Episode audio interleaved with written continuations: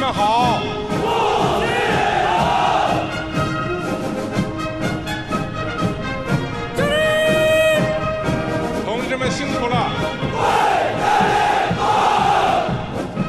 Was ihr da im Hintergrund hört, ist die gigantische Militärparade, mit der die Volksrepublik China am 1. Oktober sein 70-jähriges Bestehen gefeiert hat. Und damit auch einen Wandel, wie ihn die Welt zuvor wahrscheinlich noch nie gesehen hat. Vom armen Bauernstaat über Mao Zedongs Kulturrevolution hin zu einer wirtschaftlichen Weltmacht. Oder wie Präsident Xi Jinping kürzlich auf dem Parteitag der Kommunistischen Partei sagte, in der Mao Zedong-Ära ist China aufgestanden, in der Deng Xiaoping-Ära ist China reich geworden und jetzt ist eine neue Ära angebrochen, in der China stark und mächtig wird. Und das ist durchaus als Zeichen an den Rest der Welt zu verstehen.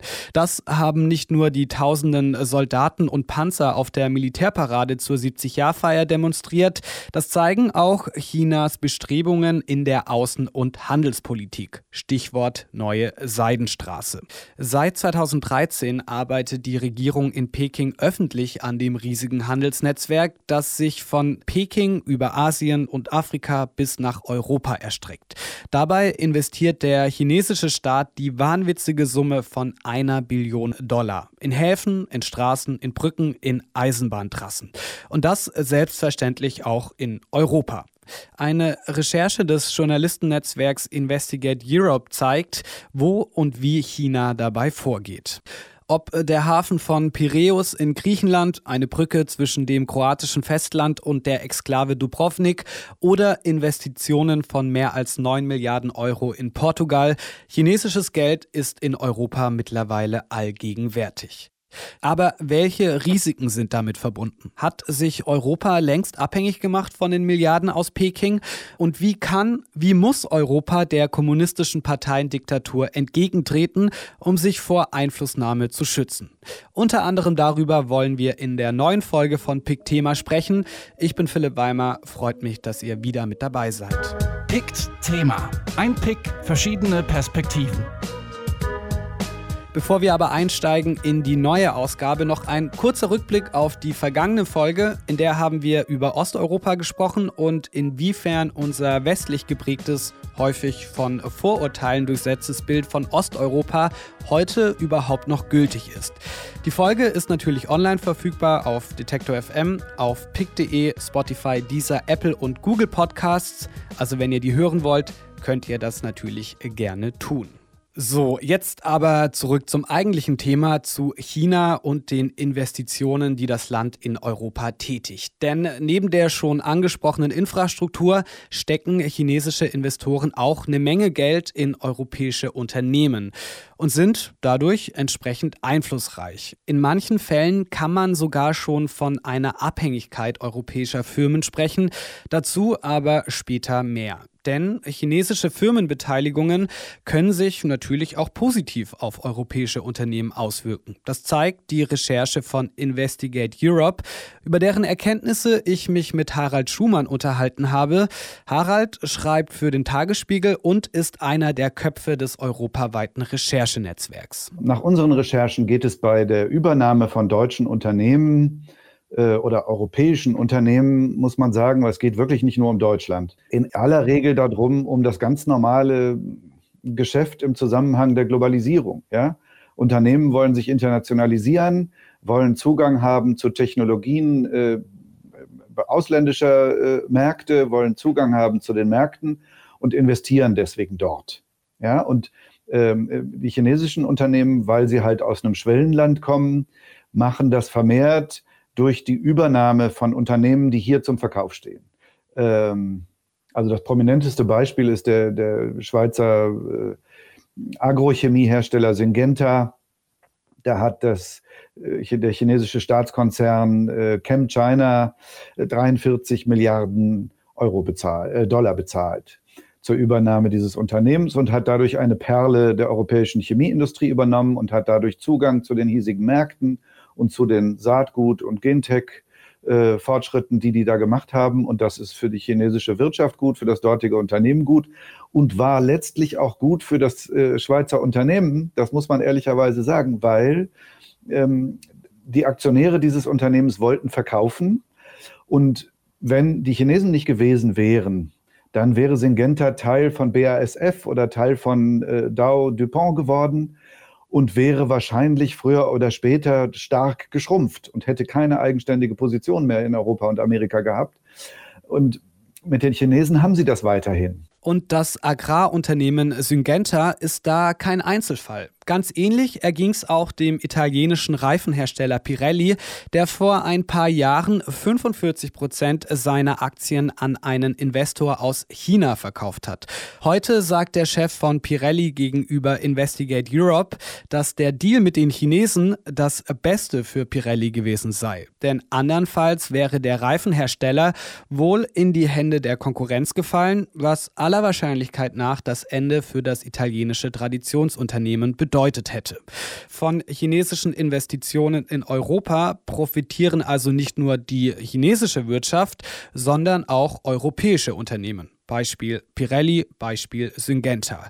Trotzdem äußern Kritiker immer wieder, China hege bei Investitionen keine gute Absicht und wolle durch die Übernahme europäischer Firmen vor allem ans Know-how und an die vorhandene Technologie der Europäer.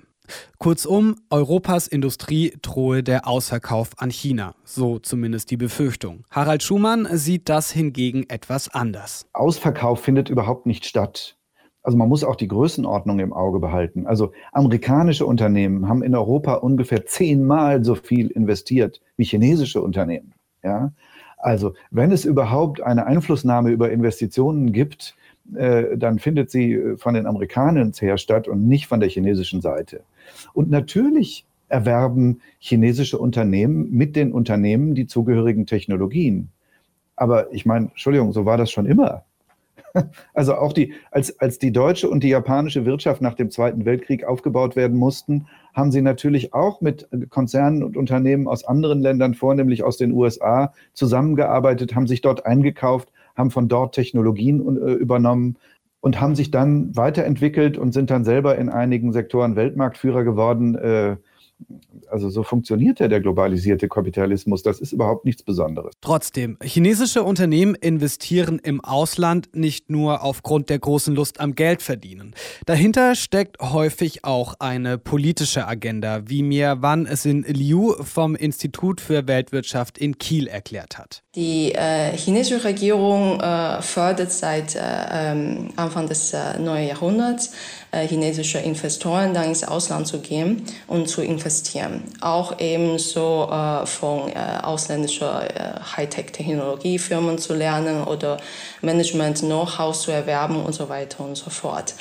Und äh, wie Sie auch schon äh, kennen, es gibt diese Made in China 2025 äh, Strategie von China. Und äh, in dem Strategiepapier fördert die chinesische Regierung ganz äh, deutlich, dass die äh, Unternehmen ins Ausland gehen sollten, auch um äh, mehr äh, Hightech-Fähigkeit äh, zu erwerben und sich Innovationsfähigkeit äh, zu äh, gewinnen. Daher äh, die es gibt schon auch äh, politische äh, Überlegungen hinter diese ganzen äh, Auslandsdirektinvestitionen aus China ähm, in insbesondere Industrieländer wie in Europa. Bei aller Wirtschaftlichkeit sind chinesische Investitionen also auch mit Vorsicht zu genießen.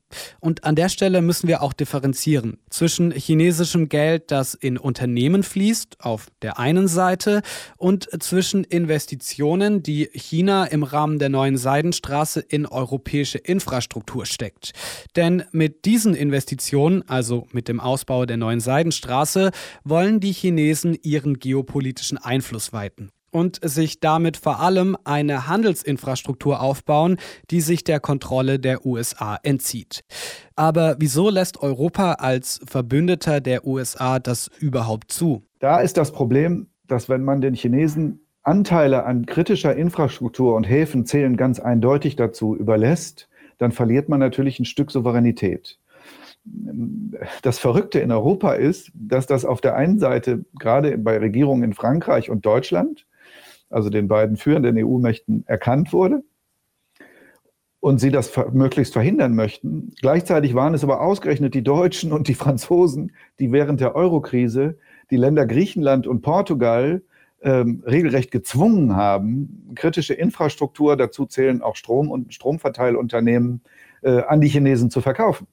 Weil sie mussten meist bieten, verkaufen und die Chinesen haben am meisten geboten. Oft waren sie sogar die einzigen, die geboten haben. Und deswegen gehört jetzt der Hafen von Piräus Chine einem chinesischen Staatskonzern namens Costco. Zur Wahrheit gehört also auch, dass Europa bei aller Kritik und allem Bedenken an den Machthabern in Peking teilweise bereitwillig auf deren Gelder zurückgegriffen hat. Die Geschichte hat da fast schon einen ironischen Touch.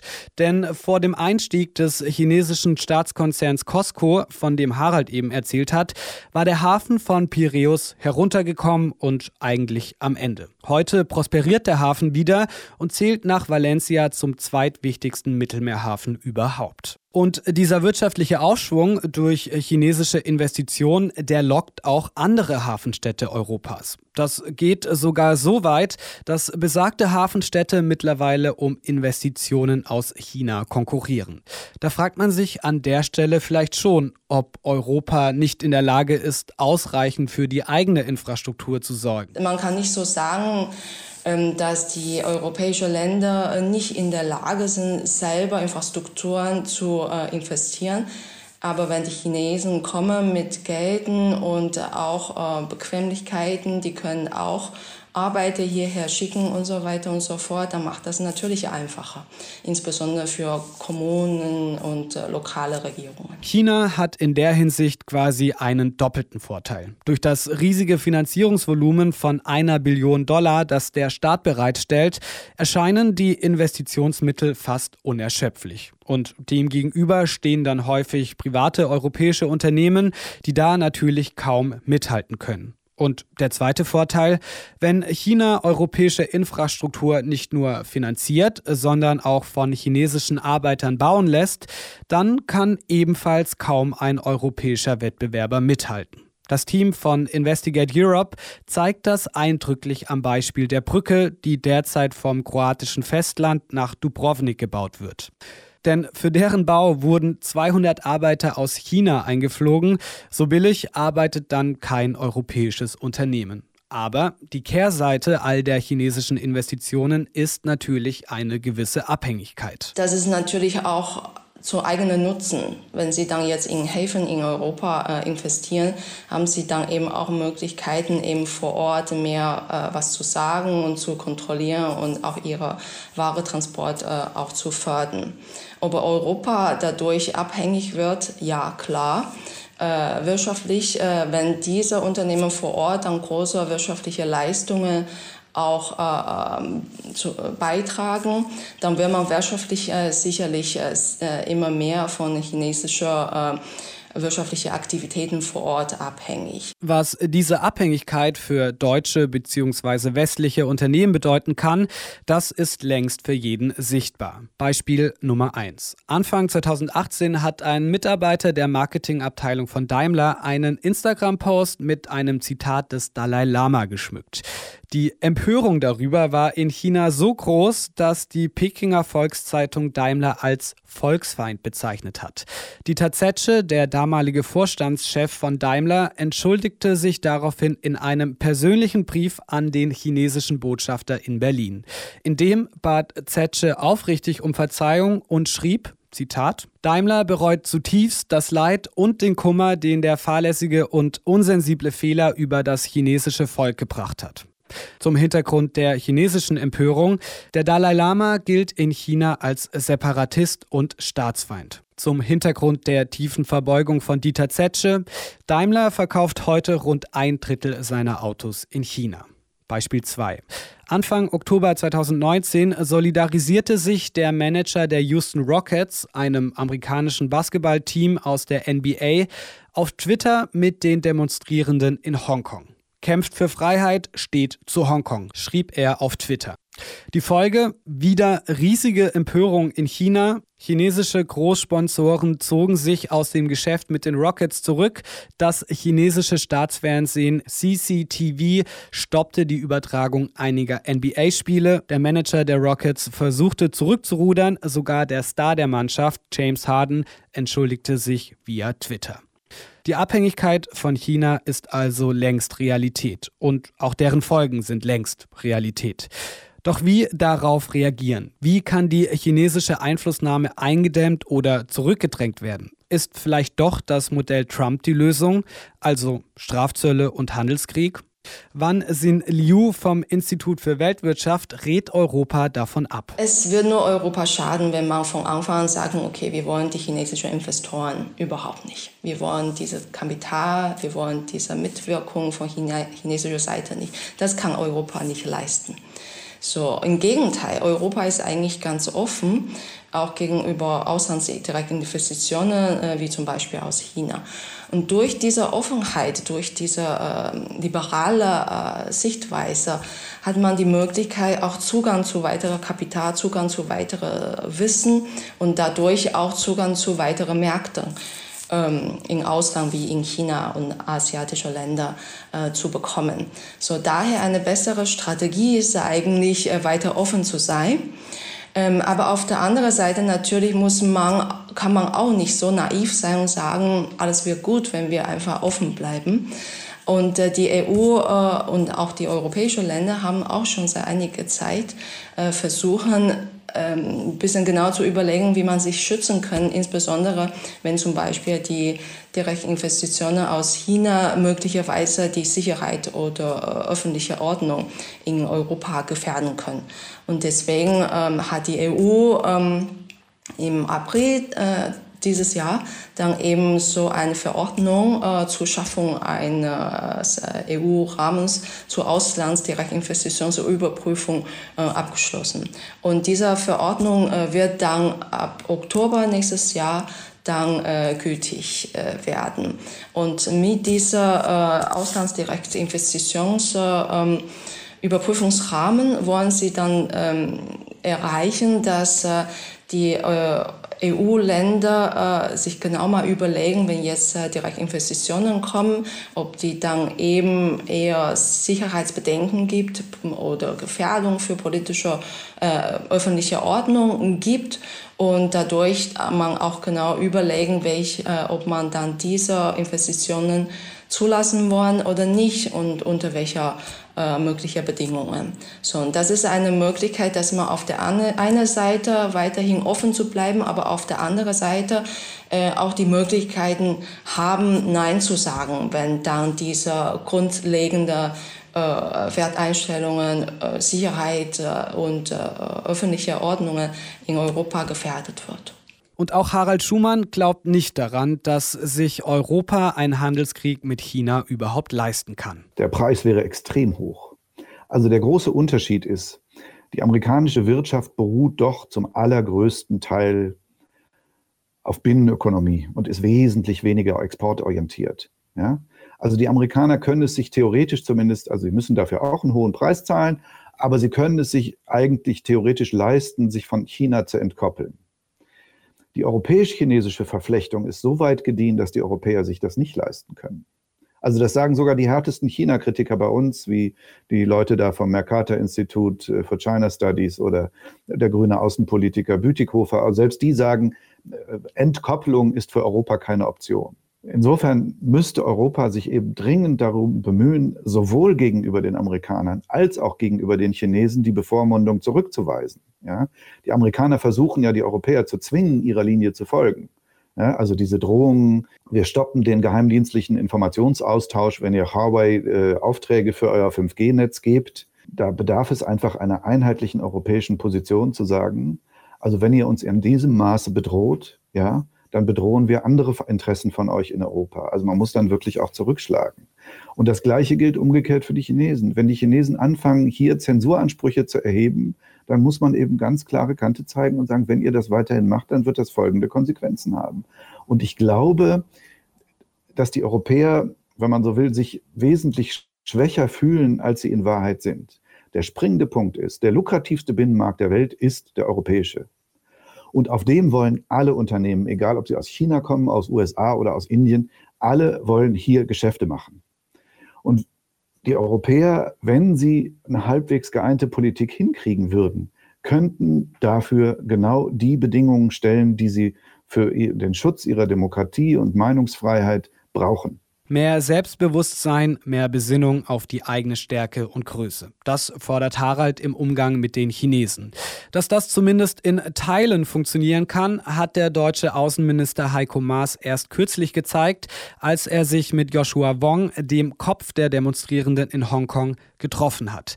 Denn im Vergleich zu der Empörung, die Daimler und den Houston Rockets entgegenschlug, waren die Folgen für Maas und Deutschland vergleichsweise gering. Maas wurde lediglich vom chinesischen Botschafter gerügt, ohne weitere praktische Folgen. Und mein Eindruck von allen Gesprächen, die wir hatten, auch mit Diplomaten, und zwar auf beiden Seiten, mit chinesischen Diplomaten und europäischen Diplomaten, ist der, dass einfach der chinesische Diplomatie- und Verhandlungsstil darauf beruht, dass man klare Kante zeigt und dass sie das dann auch respektieren.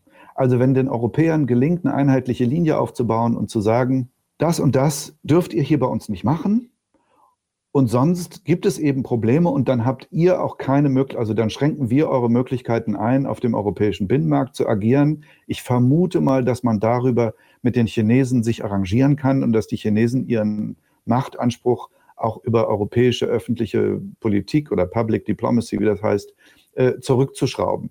Entscheidend wäre, dass die Europäer da mit einer Stimme sprechen. Das ist das große Problem.